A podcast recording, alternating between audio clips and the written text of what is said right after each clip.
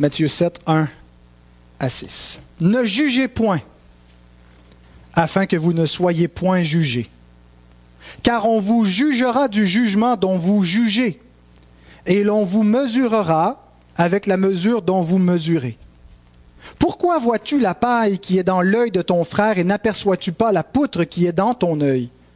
Ou comment peux-tu dire à ton frère, laisse-moi ôter une paille de ton œil, toi qui as une poutre dans le tien Hypocrite, ôte premièrement la poutre de ton œil, et alors tu verras comment ôter la paille de l'œil de ton frère.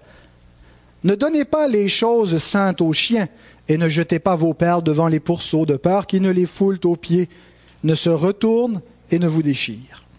Prions. Notre Père, ton verdict est sévère, mais il est vrai. Il y a en nous de l'hypocrisie. Nous sommes de mauvais juges, car il y a en nous de la malice et de la duplicité.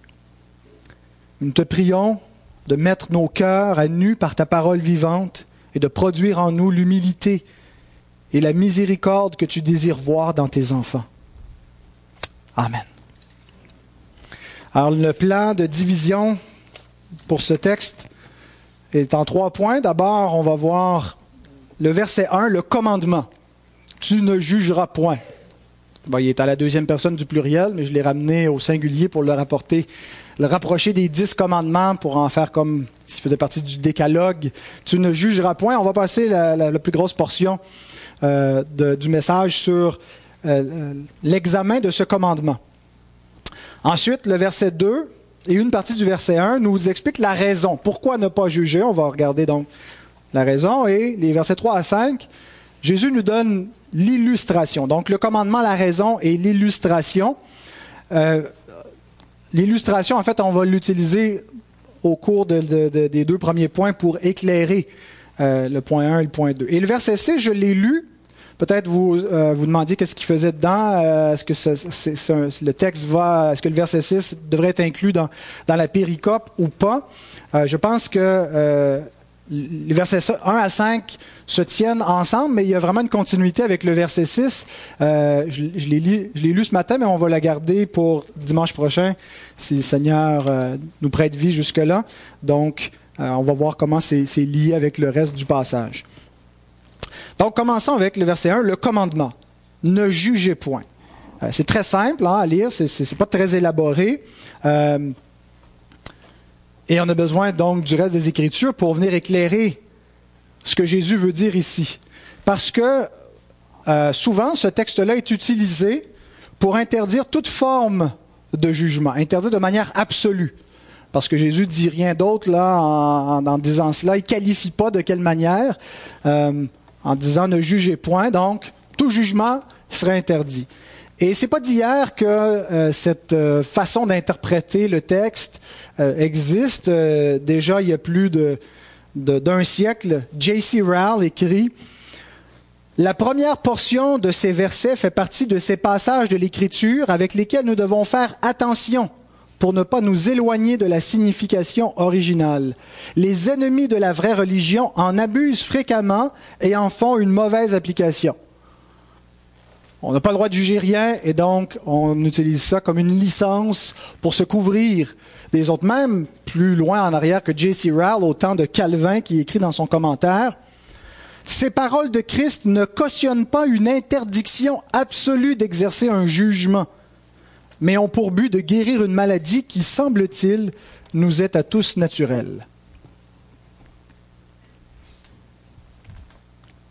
Donc, il n'y a rien de nouveau sous le soleil, disait l'Ecclésiaste.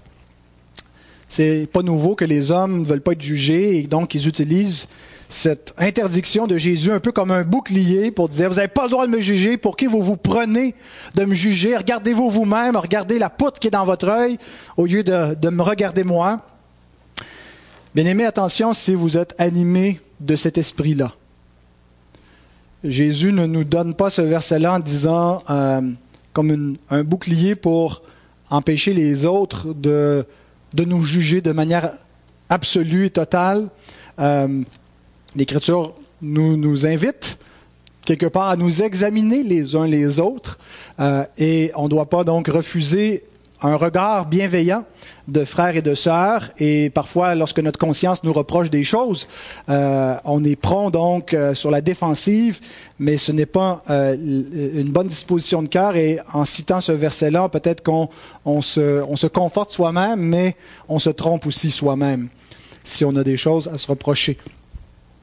Alors, on va regarder dans le commandement d'abord ce que ce passage ne signifie pas. Ce que ce passage ne peut pas signifier et ensuite ce qu'il signifie. Tu ne jugeras point ne signifie pas qu'il ne faut jamais juger le péché des autres. Notre monde, notre culture contemporaine est devenue allergique au jugement moral. Je ne vous apprends rien. Presque tout est toléré dans la société, à l'exception de l'intolérance. N'est-ce pas? Il faut.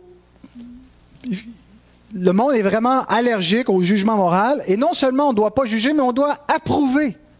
On doit célébrer des choses qui étaient jadis condamnées. L'Église devient allergique au jugement moral. Elle n'est peut-être pas rendue là où le monde est, qu'il faut approuver absolument tout, mais de plus en plus, l'Église embrasse l'idée qu'il ne faut plus condamner, qu'il ne faut plus juger. Donc, il faut rester muet sur beaucoup de choses.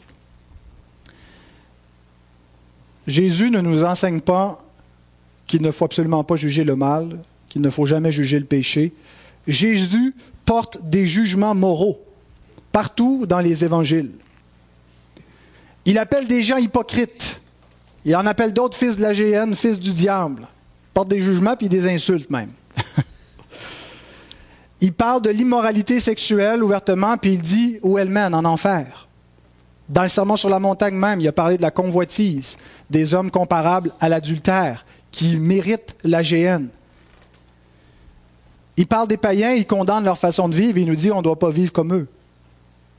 Donc Jésus n'était pas le Jésus peace and love que certains veulent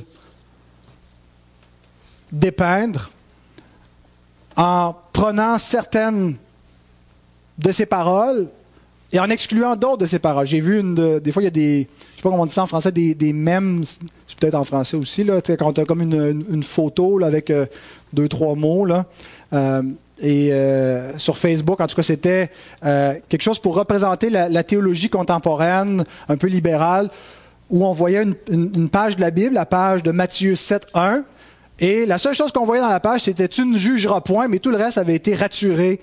La seule chose que les contemporains voulaient retenir, que Jésus avait dit, c'est qu'il ne faut pas juger. Mais on oublie le reste de ce que Jésus euh, enseigne. L'Écriture nous commande d'ailleurs de juger le péché. Paul nous dit dans Éphésiens 5, 10 à 11, examinez ce qui est agréable au Seigneur. Alors, comment on fait ça? Qu'est-ce qui est agréable au Seigneur? C'est sa loi. C'est c'est pas que Dieu a des goûts. Euh, Dieu aime pas ça quand on met de la musique rock. Il aime pas le rock, il aime le classique. Euh, c'est pas dans ce sens-là. Examiner ce qui est agréable au Seigneur, c'est examiner ce qui plaît moralement à Dieu. Et ne prenez point part aux œuvres infructueuses des ténèbres, mais plutôt condamnez-les.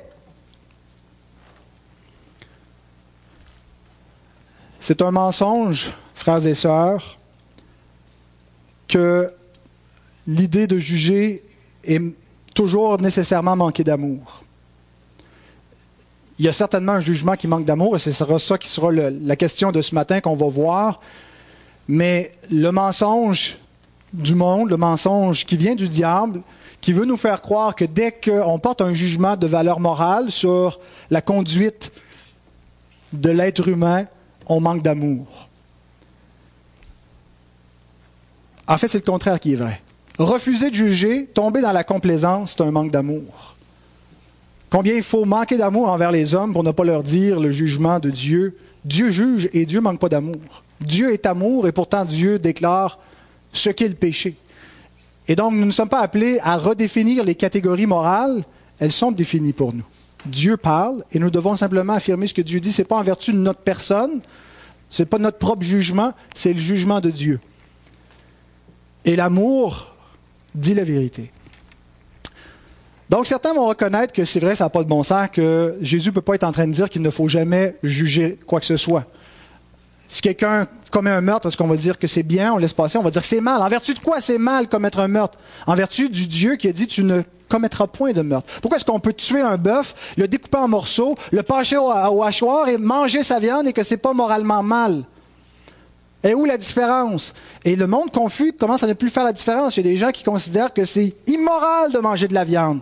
Parce qu'on est des animaux comme les autres, seulement un peu plus évolués que, les autres espèces. Sur quelle base est-ce qu'on peut faire ces distinctions-là? C'est la loi morale de Dieu. L'homme, Dieu a fait l'homme à son image. Et quand Dieu dit tu ne versera point le sang de l'homme, c'est parce qu'il est à l'image de Dieu et qu'il y a quelque chose de sacré en lui. Et donc, reconnaissons que c'est complètement ridicule de dire que tu ne, ne jugez point euh, veut exclure complètement l'idée d'un jugement moral.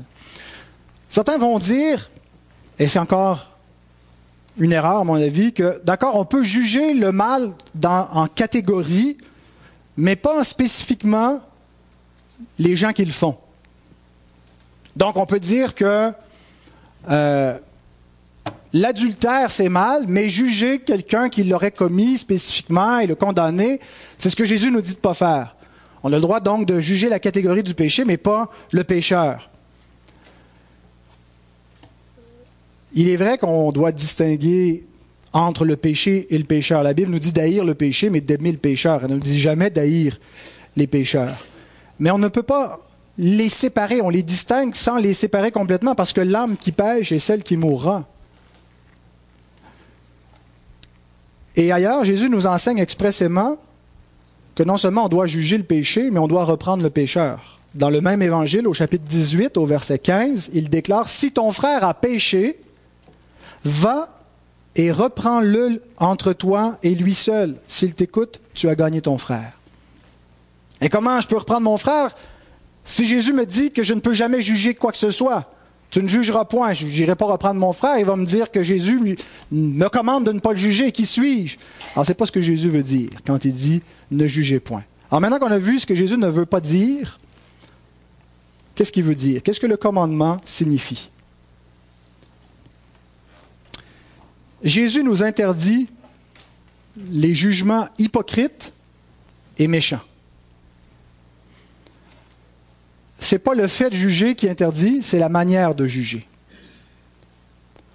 Il est nécessaire d'exercer notre jugement. Il est nécessaire d'avoir du discernement, d'évaluer, d'évaluer les situations, d'évaluer les gens qui sont dans les situations. Donc, de porter un jugement. Mais le Seigneur nous dit qu'en jugeant, nous ne devons pas être hypocrites et nous ne devons pas manquer d'amour. Un jugement sans miséricorde, un jugement animé par la méchanceté du cœur, qui existe toujours dans les chrétiens régénérés, le péché rémanent. Donc, Jésus nous dit qu'on ne doit pas juger les autres sans se juger soi-même d'abord. C'est évident dans l'illustration qu'il nous donne, les versets 3 à 5, que c'est dans ce sens-là qu'il dit de ne pas juger. On a toute cette tendance naturelle à être beaucoup plus sévère dans notre jugement envers les autres, juger plus durement et être un petit peu plus tolérant, patient.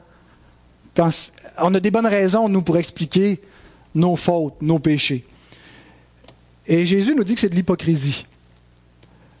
De ne pas se juger soi-même selon les mêmes standards qu'on juge les autres. Et que d'agir ainsi, de juger les autres, c'est de se condamner soi-même. Tournez dans 2 Samuel. Une belle illustration de cela. 2 Samuel, chapitre 12.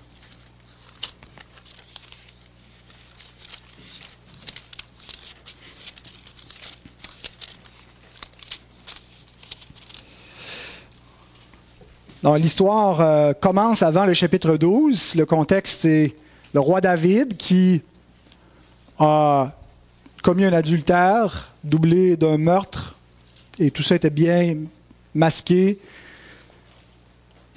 pour que personne ne, le voie, mais Dieu l'a vu. Et c'est écrit donc, 2 Samuel 12, verset 1, L'Éternel envoya Nathan vers David, et Nathan vint à lui et lui dit, Il y avait dans une ville deux hommes, l'un riche et l'autre pauvre. Le riche avait des brebis et des bœufs en très grand nombre. Le pauvre n'avait rien du tout, qu'une petite brebis qu'il avait achetée.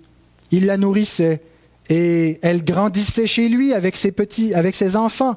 Elle mangeait de son pain, buvait dans sa coupe, dormait sur son sein, et il la regardait comme sa fille.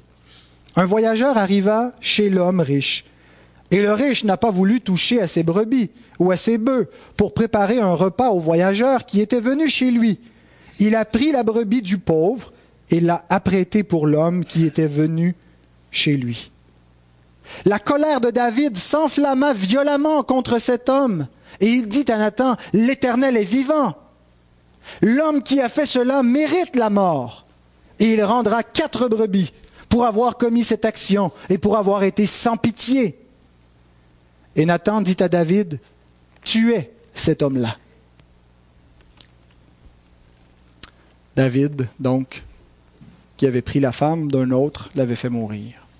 Avait fait mourir l'autre, le mari, Uri, et avait pris Bathsheba. Paul nous dit ceci dans Romains 2, verset 1. Ô homme, qui que tu sois, toi qui juges, et il parle ici de juger de la même façon que Jésus nous dit de ne pas juger. Toi qui juges hypocritement, toi qui juges avec un cœur dur, toi qui ne te juges pas toi-même et qui juges les autres. Tu es donc inexcusable, car en jugeant les autres, tu te condamnes toi-même, puisque toi qui juges, tu fais les mêmes choses.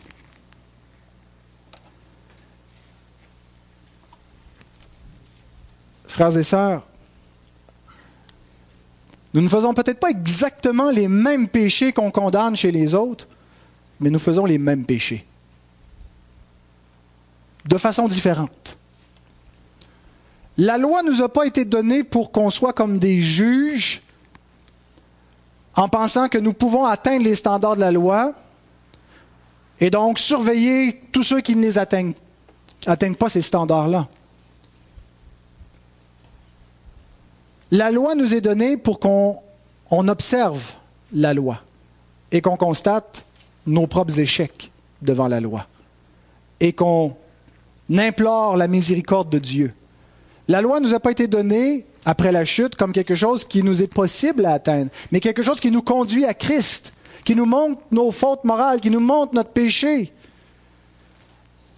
Et donc, si on pense qu'on va atteindre les standards et qu'on pense qu'on les atteint et qu'on se met en mode jugement et on regarde ceux qui ne les atteignent pas, on fait un mauvais usage de la loi. La loi nous est donnée pour qu'on se juge soi-même, pour qu'on se condamne soi-même, pour qu'on se repente et qu'on implore la miséricorde et qu'on puisse avoir de la miséricorde aussi dans notre jugement à notre tour. Juger les autres sans se juger soi-même, c'est un chien qui aboie contre son reflet. C'est un proverbe qui n'est pas dans la Bible, c'est moi qui l'ai inventé. Mais ça aurait pu fitter dans la Bible. Avez-vous déjà vu un chien qui aboie contre son reflet dans un miroir ou qui, passe devant une vitrine et il voit un autre chien, puis là, il, grogne, il jappe après. Il jappe après lui-même? Hein, c'est insensé. Mais quand nous jugeons les autres, que nous critiquons, que nous pointons du doigt, que nous condamnons, en fait, nous nous condamnons nous-mêmes. Parce que ce que nous voyons, c'est l'écho. On le comprend et on le voit parce qu'on le voit dans notre propre vie. Le même péché, de différentes façons, à différents degrés, dans d'autres situations, existe en nous aussi. Donc, Paul écrit ceci au peuple juif et en particulier aux docteurs de la loi qui se pensent des justes, qui pensent qu'ils atteignent les standards, mais ils disent, vous comprenez rien. Vous ne comprenez pas le but de la loi. Vous ne voyez pas comme des observateurs de la loi, mais vous pensez que vous êtes des juges et que vous êtes au-dessus de la loi parce que vous pensez que vous atteignez les standards. Mais vous êtes condamnés par la loi. Puis ce que vous condamnez chez les autres, vous le condamnez en vous-même parce que vous avez le même péché.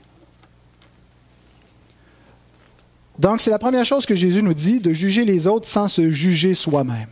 C'est une erreur, c'est de l'hypocrisie et c'est se condamner soi-même. La deuxième chose que ce commandement-là veut dire, ne jugez point, c'est l'absence de miséricorde dans le jugement. Jésus expose les mauvaises dispositions de nos cœurs. Ce n'est pas un problème de juger, c'est nécessaire, c'est inévitable. Il faut nécessairement porter des jugements dans la vie. Le problème, c'est souvent la façon dont on le fait, la motivation avec laquelle nous regardons les autres et nous jugeons. Souvent, donc, notre jugement n'est pas motivé par l'amour de la justice, par l'amour du prochain, par un souci de ce qui est bien. Je le vois avec mes enfants. Quand ils viennent se stouler mutuellement, c'est vraiment pas parce qu'ils ont l'amour de nos commandements au cœur, ou parce qu'ils ont le bien-être de leur frère ou de leur sœur qui, qui, est en train de prendre une mauvaise voie d'impiété. C'est parce qu'ils ont envie de voir leur frère ou leur sœur se faire chicaner. Il y a un désir malicieux dans le cœur de l'homme. Donc c'est à ça que Jésus s'attaque. C'est là où il, met son doigt sur ce bobo-là. Voici quatre façons que ce manque d'amour, ce manque de miséricorde se manifeste dans notre jugement. Lorsque nous aimons condamner. Le péché ne devrait pas provoquer d'excitation, de réjouissance en nous. On ne devrait pas prendre plaisir à condamner. Lorsqu'on voit le péché dans le monde, lorsqu'on voit le péché des autres, lorsqu'on voit le péché dans notre famille, de nos proches, dans l'Église, des gens qu'on connaît, des péchés qu'on entend, ça ne devrait pas nous faire Ah, je savais qu'il était de même. Et se réjouir de la faute morale de l'autre. Ça devrait nous attrister sincèrement. Il y a souvent une espèce de, de, mélange entre les deux. Il y a une tristesse parce que par l'Esprit de Dieu, on a un cœur nouveau qui nous fait pleurer sur le péché, soupirer après la justice, mais encore la chair impie qui aime les scandales. Aimer condamner, c'est une mauvaise façon de juger. Il y a vraiment un danger, frères et sœurs, d'être animé par un esprit diabolique. Rappelez-vous des disciples qui sont avec Jésus dans sa présence, voient des miracles, voient comment il est plein d'amour, plein de bonté envers les hommes. Et puis à un moment donné, il passe chez les Samaritains. Les Samaritains ne veulent pas le recevoir. Puis il disait, Jésus, veux-tu qu'on fasse descendre le feu du ciel sur ces impies, sur ces chiens-là? Jésus dit, vous ne savez pas de quel esprit vous êtes animé? Vous avez un esprit diabolique. Ce n'est pas l'amour de Dieu qui vous, qui vous anime. Hein, c'est un, zèle amer, c'est un zèle diabolique. Deuxième façon, lorsque nous jugeons hâtivement.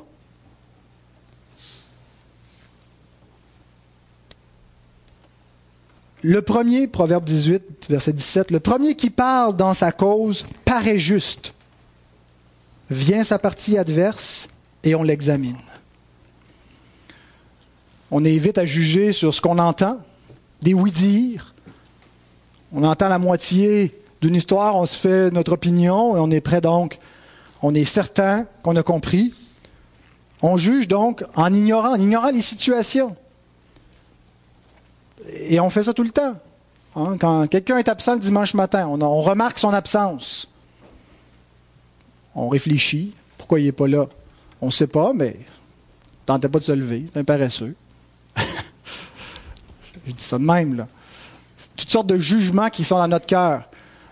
Mais la personne est peut-être malade. Hein. Et, et donc, on juge hâtivement, sans savoir. Jésus nous dit ne faites pas ça. C'est exactement ce que vous ne devez pas faire. Vous ne devez pas supposer le mal, parce que l'amour ne soupçonne pas le mal. On doit soupçonner le bien, donc. On ne doit pas juger sur des oui-dire, sur des réputations qu'on a entendues sans connaître les gens. J'ai jugé certains d'entre vous sans vraiment vous connaître. Et vous m'avez jugé, vous aussi. C'est les mêmes personnes. On se connaît, on le sait. Est-ce que vous n'avez jamais été trompé par votre propre jugement hâtif? Ah, on s'est fait une opinion, puis on se rend compte, eh, finalement, j'avais vraiment jugé trop vite. Et, donc, le Seigneur parfois nous surprend, euh, change notre opinion et nous montre qu'on est des mauvais juges parce qu'on juge hâtivement. Troisième façon où on manque de miséricorde, où on manque d'amour dans notre jugement, c'est lorsque nous recherchons les fautes. La paille, elle saute pas aux yeux. Hein, il, faut, il faut chercher, il faut regarder comme faux de proche pour essayer de la trouver. On dit qu'on cherche des bébites, on cherche des poux. Chercher des poux, hein, ça arrive parfois que les poux sautent de la tête quand il y en a pas mal, mais pour les trouver, souvent, il faut les passer au peigne fin. Et cette attitude-là, c'est l'attitude que Christ nous dit de ne pas avoir. C'est l'attitude de jugement qui est condamné parce qu'il manque d'amour. Lorsque cette attitude qui attend, qui observe, qui veut prendre au piège, c'est une attitude mesquine, qui n'a rien de bon, qui ne peut pas être motivée par l'amour de la justice. Et trouver la paille, c'est aussi juger des choses vénielles des choses qui ne sont pas nécessairement de nature morale en soi.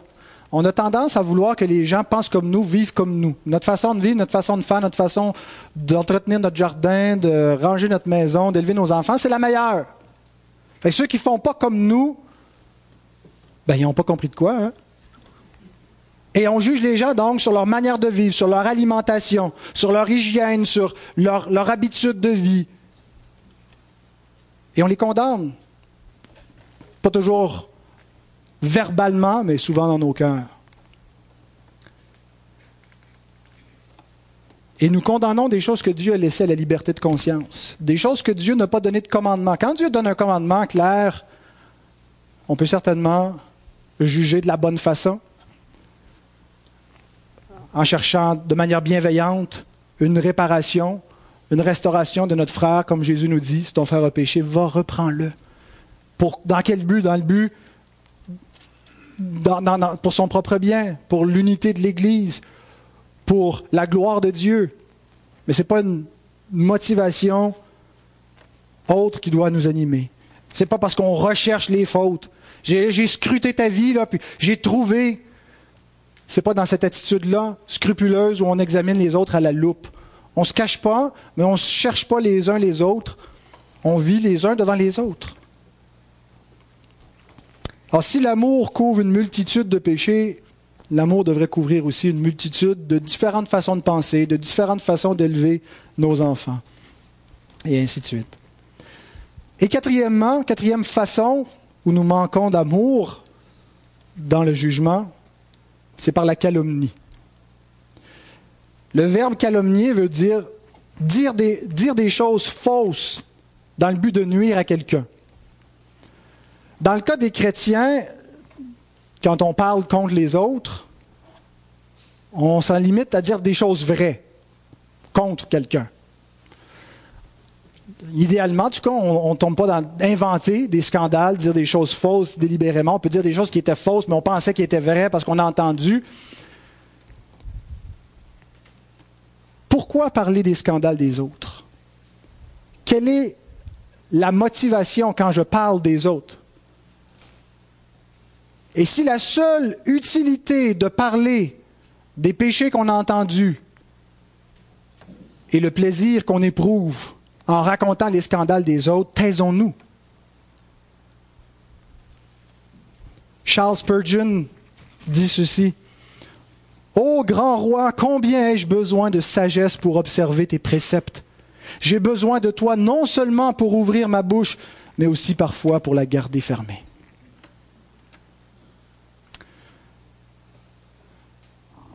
Frères et sœurs, je suis le premier coupable de cela. Je confesse mon péché devant vous. Il y a quelque chose dans ma chair qui est excité à parler en mal des autres, à raconter quand j'entends les scandales, les histoires, il y a quelque chose dans la chair qui est excité à le faire connaître aux autres. Et bien sûr, on essaie d'emballer ça comme un souci de bienveillant, pour le bien, pour que, on, le dit aux autres, pour protéger, protéger euh, l'Église contre les, les, dangers. Il y a des fois où il faut parler, il y a des choses qu'on ne doit pas couvrir et cacher quand il y a un réel danger pour, pour, pour la réputation de l'Évangile, pour, il y a des gens dont il faut se dissocier complètement. Mais notre motivation n'est pas toujours l'amour du prochain. Et je me confesse parce que je me dis que ça va vous aider à vous sentir moins mal parce que vous êtes comme ça vous autres aussi.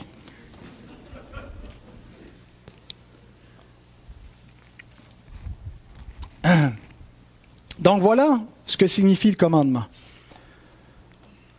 De ne pas juger hypocritement, c'est-à-dire juger les autres sans se juger soi-même, ou juger les autres et se juger soi-même, mais pas avec le même standard. Se permettre ce qu'on ne permet pas aux autres, première chose. Et le manque de miséricorde dans le jugement qui se manifeste par l'amour de condamner, juger hâtivement, rechercher les fautes et répandre avec la bouche la mauvaise réputation. C'est ce que Jésus nous dit de ne pas faire. C'est ce qui est un péché devant Dieu. Ensuite, il nous donne la raison au verset 2 pour le commandement, mais qui commence au verset 1. Ne jugez point afin que vous ne soyez point jugés. Car on vous jugera du jugement dont vous jugez et l'on vous mesurera avec la mesure dont vous mesurez.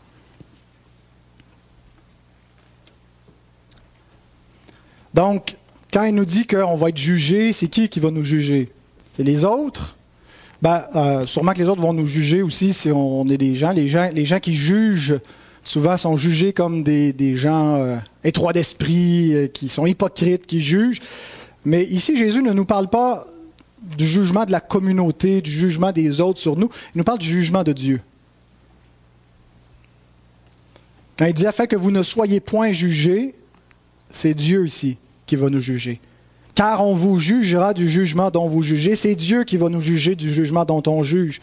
Et c'est Dieu qui va nous mesurer avec la mesure dont on mesure. Le jugement de Dieu est parfait, le nôtre est imparfait, il est biaisé. Il n'est pas selon le parfait standard de la justice. Alors pourquoi est-ce qu'il dit que Dieu va nous juger selon un jugement qui finalement est imparfait? Si Dieu nous juge par notre jugement, s'il il, prend comme un miroir et nous renvoie hein, l'effet de notre jugement sur nous-mêmes, Dieu exercerait un, un jugement injuste, puisque notre jugement est injuste. Qu'est-ce que ça veut dire? Qu'on va être jugé, donc, du jugement dont on juge. Je pense qu'on peut éclairer avec Psaume 18, 26 et 27. Avec celui qui est bon, tu te montres bon. Avec l'homme droit, tu agis selon la droiture. Avec celui qui est pur, tu te montres pur. Et avec le pervers, tu agis selon sa perversité. Partout, l'Écriture nous dit que Dieu juge l'homme selon ce qu'il mérite. On moissonne ce que l'on sème. Et donc, ce n'est pas que Dieu va agir injustement. Paul nous dit que si nous sommes injustes, il demeure juste. Si nous sommes infidèles, il demeure fidèle. Il ne peut pas se renier lui-même. Cependant, en exerçant sa justice, il agit à notre égard selon ce que mérite notre injustice. Donc, je pense que c'est le, le, premier sens qu'on va juger du jugement dont on juge, c'est que Dieu va nous renvoyer les faits coupables, parce que juger la façon qui est condamnée par Christ, la façon qu'on a vue, mérite la condamnation de Dieu. Et donc, tu condamnes les autres, Dieu va te condamner. Parce que ta condamnation est injuste. Voici d'où elle vient. Voici de quel cœur elle sort. Et voici ce qu'elle va entraîner sur toi, la colère de Dieu. Mais il y a aussi l'idée que lorsque nous jugeons les autres, souvent de fois, nous appliquons le standard de la loi convenablement. On juge les péchés, les actions des autres, et souvent notre jugement n'est pas faux. Souvent c'est vrai ce qu'on pense, ce qu'on dit, ce qu'on rapporte, ce qu'on condamne. Cependant, il n'y a pas de miséricorde nous jugeons sans miséricorde. Ce que nous disons est vrai et c'est sans miséricorde. Et voici ce que Jacques nous dit. Hein, il nous dit que si nous, fonctionnons légalement, ben, sachons que ça va nous revenir. Jacques 2, 12 et 13. Parlez et agissez comme devant être jugés par une loi de liberté.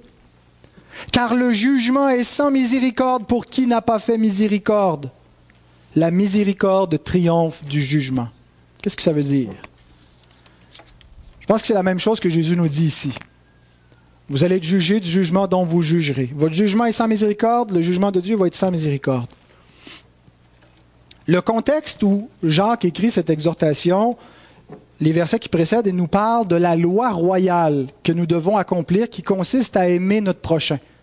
La loi de Dieu, les commandements de Dieu nous montrent comment aimer notre prochain, comment respecter les autorités, valoriser la vie, valoriser euh, l'éthique sexuelle, euh, l'intégrité, euh, le droit à la propriété privée et, la réputation de ne pas dérober. Et donc, quand on va au sens profond de la loi, la loi qui ne fait pas de mal au prochain nous montre comment aimer notre prochain. Ce n'est pas premièrement une question de sentiment, c'est une question d'action. Et donc, Jacques nous dit qu'on doit accomplir la loi royale en aimant notre prochain. La loi, elle, a deux usages. on dit qu'il y a trois usages, mais il y a deux usages qui nous concernent ici. Le premier usage de la loi, c'est qu'elle nous montre notre incapacité à atteindre parfaitement ce que Dieu veut. C'est pour ça que Jésus est venu accomplir la loi et les prophètes. On n'est pas, capable, nous, d'accomplir la justice parfaite de la loi. C'est pour ça qu'on a besoin non seulement que Jésus meure pour nous, hein, qu'il accomplisse la loi en, payant pour le péché, mais qu'il obéisse pour nous, qu'il garde parfaitement les commandements de Dieu, qu'il aime parfaitement Dieu et qu'il aime parfaitement son prochain. Toute la loi et les prophètes sont résumés dans ces deux commandements-là. Et c'est Jésus qui l'a fait. C'est cette parfaite obéissance-là qui nous est imputée lorsqu'on croit. Mais la loi, donc, nous montre pourquoi on a besoin du Christ, pourquoi on a besoin de sa justice. Parce que j'aime pas Dieu, puis j'aime pas mon prochain. Je l'aime partiellement, je l'aime. C'est un amour variable. C'est pas régulier. Et donc, souvent, je, non seulement je l'aime pas, mais je l'haïs. Et en faisant cela, donc, je transgresse la loi royale d'aimer mon prochain.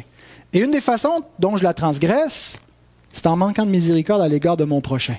En le jugeant de la façon que Dieu me dit de ne pas le juger. En me faisant son juge. En oubliant de me juger moi-même, en oubliant de me condamner moi-même, en me pensant juste et en condamnant les autres. Et donc, en agissant ainsi, j'agis de manière contraire à la loi. Et je démontre que la miséricorde que je prétends avoir obtenue n'a pas eu grand effet en moi. Ce que Jésus, ce que Jacques veut dire concernant le jugement, on le retrouve ailleurs concernant le pardon. Si vous ne pardonnez pas aux hommes leurs offenses, votre Père céleste ne vous pardonnera pas vos offenses à vous non plus. Et donc la façon que c'est formulé, on se dit, le pardon de Dieu est conditionnel à mon pardon. Ce qui est faux ce qui est une impossibilité. Mais c'est formulé ainsi pour qu'on comprenne que quelqu'un qui prétend être pardonné, quelqu'un qui prétend avoir obtenu la grâce de Dieu, ça ne peut pas juste être théorique dans sa vie. Ça doit se manifester par le fruit d'un cœur qui pardonne. La miséricorde engendre la miséricorde. Si nous avons obtenu miséricorde de la part de Dieu, si Dieu ne nous a pas condamnés pour les péchés dont on a vu par sa loi, on s'est vu nous-mêmes sous sa loi mériter une condamnation et qu'on obtient grâce, comment pouvons-nous aller condamner tous les autres et ne pas reproduire cette miséricorde? La miséricorde, c'est le fruit des hommes et des femmes graciés. Et c'est dans ce sens-là que la miséricorde triomphe du jugement, pas dans le sens que notre miséricorde va nous acquérir. En faisant miséricorde, on va obtenir justice devant Dieu, on va mériter son pardon. C'est pas du tout dans ce sens-là. C'est qu'on manifeste que c'est pas théorique, que notre foi, c'est pas juste une profession du bout des lèvres. Parce que tout de suite après, Jacques va dire que sert-il à un homme de dire qu'il a la foi s'il n'a pas les œuvres pour le prouver? Et donc, c'est dans ce sens-là où ceux qui ont vraiment obtenu miséricorde vont appliquer la miséricorde dans le jugement. C'est pas qu'ils ne jugent plus de rien, mais c'est jugent avec miséricorde. Et ça révèle, dès maintenant, quel sera le verdict à notre jugement final. Si nous faisons miséricorde, si nous sommes animés par la grâce, si nous ne sommes pas animés par un esprit calomniateur, vengeur, ainsi de suite, nous montrons déjà des fruits de l'esprit et sur cette base-là, nous pouvons avoir une assurance que nous obtiendrons miséricorde parce que nous avons obtenu miséricorde. Et preuve en est qu'on reproduit cette grâce. Maintenant, de quel jugement est-il question? Qu'est-ce qui veut dire quand on va être jugé? C'est-tu maintenant, pendant la vie, Dieu, à un moment donné, va nous faire une petite jambette, euh, nous, nous, nous, juger pendant notre existence sur Terre, ou est-ce qu'il parle du jugement final? ben, les deux à deux niveaux. Hein, ceux qui, ne font jamais miséricorde démontrent qu'ils ne sont pas des enfants de Dieu et qui, qui seront condamnés au jugement final. Mais l'Écriture nous dit aussi que pendant notre vie terrestre, Dieu nous juge. 1 Corinthiens 11, 31 32. Si nous nous jugions nous-mêmes, nous ne serions pas jugés par Dieu. Mais quand nous sommes jugés, nous sommes châtiés par le Seigneur afin que nous ne soyons pas condamnés avec le monde. Vous savez, lorsque nous jugeons, Jésus nous dit, si vous jugez, votre Père va vous juger. Il y a des enfants de Dieu, en fait tous les enfants de Dieu jugent encore de la façon qu'ils ne doivent pas juger. Et savez-vous ce que votre Père va vous faire? Il va vous humilier. Je me souviens, avant qu'on ait des enfants, Caroline et moi, on regardait tous ces parents qui ne savaient pas élever leurs enfants. Que, des parents pas d'allure, on se disait, nous autres, on ne fera pas ça comme ça. Puis euh, vraiment, on savait qu'ils étaient dans l'erreur, puis qu'on avait raison. Ils connaissent pas ça. Nous autres, on connaît ça. Jusqu'à ce que le Seigneur nous humilie en nous donnant quatre enfants dépravés et qu'on se rende compte que finalement, et on, s'est excusé hein, littéralement en demandant à mon frère, on, s'excuse Benoît, on t'a vraiment jugé, on trouvait que tu n'étais pas un bon père, mais finalement, non. Et, donc, le Seigneur, oui, nous juge de cette façon-là, nous humilie parfois dans notre vie lorsqu'on porte jugement et va, va, va faire arriver des choses euh, pour, pour, pour, pour, nous mettre le nez dedans. Euh, et, et, avant, avant d'être humilié, je m'égarais, dit le psalmiste. Et donc, ça fait partie de notre sanctification.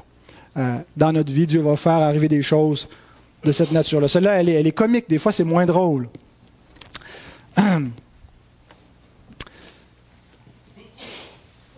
Et donc, on arrive à l'illustration du commandement, versets 3 et 5. Pourquoi vois-tu la paille qui est dans l'œil de ton frère et n'aperçois-tu pas la poutre qui est dans ton œil? Ou comment peux-tu dire à ton frère, laisse-moi ôter une paille de ton œil, toi qui as une poutre dans le tien? Oh, Hypocrite, ôte premièrement la poutre de ton œil, et alors tu verras comment ôter la paille de l'œil de ton frère. Deux remarques, et je conclus avec ça. D'abord, Jésus euh, expose deux traits pervers de notre nature et Jésus nous donne la solution. Dans cette illustration, il expose deux traits de, de notre nature. Et le premier trait, c'est que nous prenons plaisir dans les fautes des autres chercher la paille. N'aimons-nous pas critiquer? On critique parfois des, serviteurs de Dieu, des gens qui ont un peu de succès, là. Il y aurait mille choses à dire de bien sur leur compte, mais on cherche ce qu'on peut dire de négatif. Peut-être que leur succès nous énerve. On cherche à dire, trouver la paille ou des églises, on critique les églises, on est peut-être jaloux parfois du succès de certaines églises, et c'est pas qu'il n'y a aucune place pour critiquer des choses. Je parle ici de quel sentiment nous anime lorsque on critique ainsi des serviteurs de Dieu, des églises du Seigneur. Le Seigneur va juger ses serviteurs. Quand nous parlons des autres, quand vous parlez des autres, posez-vous la question, je vous la pose. Quand vous parlez des autres, ça nous arrive tous de parler des gens, donner des nouvelles. Est-ce plutôt généralement en bien ou généralement en mal? Qu'est-ce qu'on dit des autres? Est-ce qu'on dirait exactement la même chose s'ils étaient présents? Y a-t-il pas quelque chose aussi en nous, non seulement qui aime le dire, mais parfois écouter? C'est pas seulement la bouche qui est coupable, c'est les oreilles. Il y en a d'entre nous qui maîtrisent davantage leur langue et qui sont bons pour ne pas faire de mauvais rapports, mais ils aiment bien tendre l'oreille lorsqu'on leur rapporte les échecs des autres. Nous prenons plaisir dans les fautes des autres. Lorsque vous voyez cela en vous, lorsque vous surprenez ces sentiments, cette oreille qui a envie d'entendre, de savoir, cette langue qui a envie de dire, de répandre des choses, sachez que ça vient du péché, que ça déplaît à Dieu. Confessez au Seigneur. Essayez pas de déguiser ça en souci de la justice, du bien, de, on veut habiller ça dans des vêtements pieux, mais ça pue quand même. Peu importe les habits qu'on lui donne.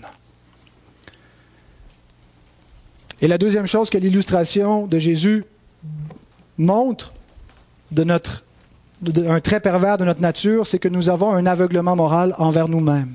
Ignorer la poutre Et même souvent, une des poutres qu'on ignore, c'est la poutre de juger les autres. Nos voix nous paraissent naturellement justes. Hein. Les, proverbes disent à, ses propres yeux, pour l'homme, toutes ses voix lui paraissent justes, mais c'est l'Éternel qui pèse les cœurs. Et quand il est question de nous, on est à couvrir notre faute, à la justifier, à l'expliquer, on a une bonne raison qu'on n'a pas supposé pour ceux dont on a jugé.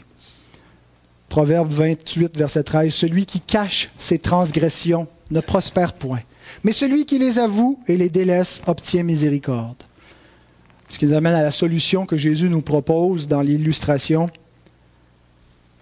La solution pour devenir des bons juges, c'est de se juger soi-même. La société nous dit que la solution, c'est de ne plus rien juger et d'avoir une complaisance absolue la tolérance totale. Et elle ne voit pas la poutre de son intolérance envers ceux qui ne pensent pas comme ça. Et donc là, en ce moment, je suis en train de juger la société. La loi a été donnée pour qu'on l'observe. Elle nous permet, premièrement, d'observer notre propre ruine. Si vous n'êtes pas venu au point dans votre vie de constater votre ruine morale, vous ne pouvez pas prétendre être un enfant de Dieu. Un enfant de Dieu se caractérise par quelqu'un qui a compris sa condition pécheresse. Heureux les pauvres en esprit. Heureux ceux qui voient leur misère spirituelle, qui voient leur état. C'est l'effet premier de la loi. Pas pour qu'on la prenne comme une loupe puis regarder les autres, mais qu'on la prenne comme une loupe puis regarder sa vie. Et lorsqu'on constate cet échec, on court vers la miséricorde de Dieu. On dit, j'ai pas d'autre refuge. Je ne peux pas essayer de réparer, je ne peux pas essayer de faire mieux, je ne peux pas penser que je vais changer ma nature. Est-ce qu'un léopard peut enlever ses tâches? De même, comment pourriez-vous changer votre cœur? Nous demande le prophète Jérémie. C'est la miséricorde, c'est la grâce de Dieu qui nous pardonne c'est le sang de Christ qui est efficace pour expier notre péché. C'est l'Esprit de Dieu qui est efficace pour rénover notre nature, pour nous donner un cœur nouveau. Et donc nous obtenons effectivement miséricorde. Et alors, nous pouvons aider d'autres à voir la même chose. Pas aller pour les accuser, les condamner. On est tous condamnés. Qu'on le sache, on est tous. On a tous transgressé la loi et nous sommes tous coupables devant Dieu. Alors le but, n'est pas de fermer la bouche, de plus rien dire à personne. Une fois qu'on le constate pour nous, Jésus nous dit, alors tu verras comment ôter la paille dans l'œil de ton frère. C'est pas de... On ne doit pas prendre ce passage-là dire, puis je dirai plus jamais rien à personne, je vais toujours me mêler de mes affaires, je vais juste regarder ma vie. Ça serait, ça serait une erreur. On est appelé à vivre comme un corps qui s'édifie lui-même, à s'exhorter les uns les autres, à se reprendre les uns les autres quand c'est nécessaire, mais à le faire animer de la charité en comprenant notre propre condition pécheresse et en se rappelant la miséricorde, la grâce infinie que Dieu a eue envers nous et en le reproduisant envers les autres. Et si l'Église est capable de tendre la main comme ça à un monde pécheur et pas simplement lui pointer ses péchés, mais pourquoi on, dit aux hommes qu'ils ont des péchés? Pour les amener à Christ, pour leur parler de la croix, pour leur parler de l'amour de Dieu. Mais si on refuse donc de juger, de parler du péché, il est venu sauver qui? Il est venu sauver quoi? Pourquoi on a besoin d'un sauveur? Et donc, ne faisons pas l'erreur qu'on retrouve parfois dans le monde évangélique, qui balance le jugement par-dessus bord, euh, ou l'autre erreur que Jésus donc expose, qui consiste à, devenir des, légalistes, des gens qui, pensent qu'ils qui sont juges de tous, mais soyons des juges miséricordieux pleins de grâce, qui ont d'abord été des accusés graciés de Dieu. Jugeons-nous continuellement nous-mêmes et nous saurons aider donc les autres. Que Dieu bénisse sa parole.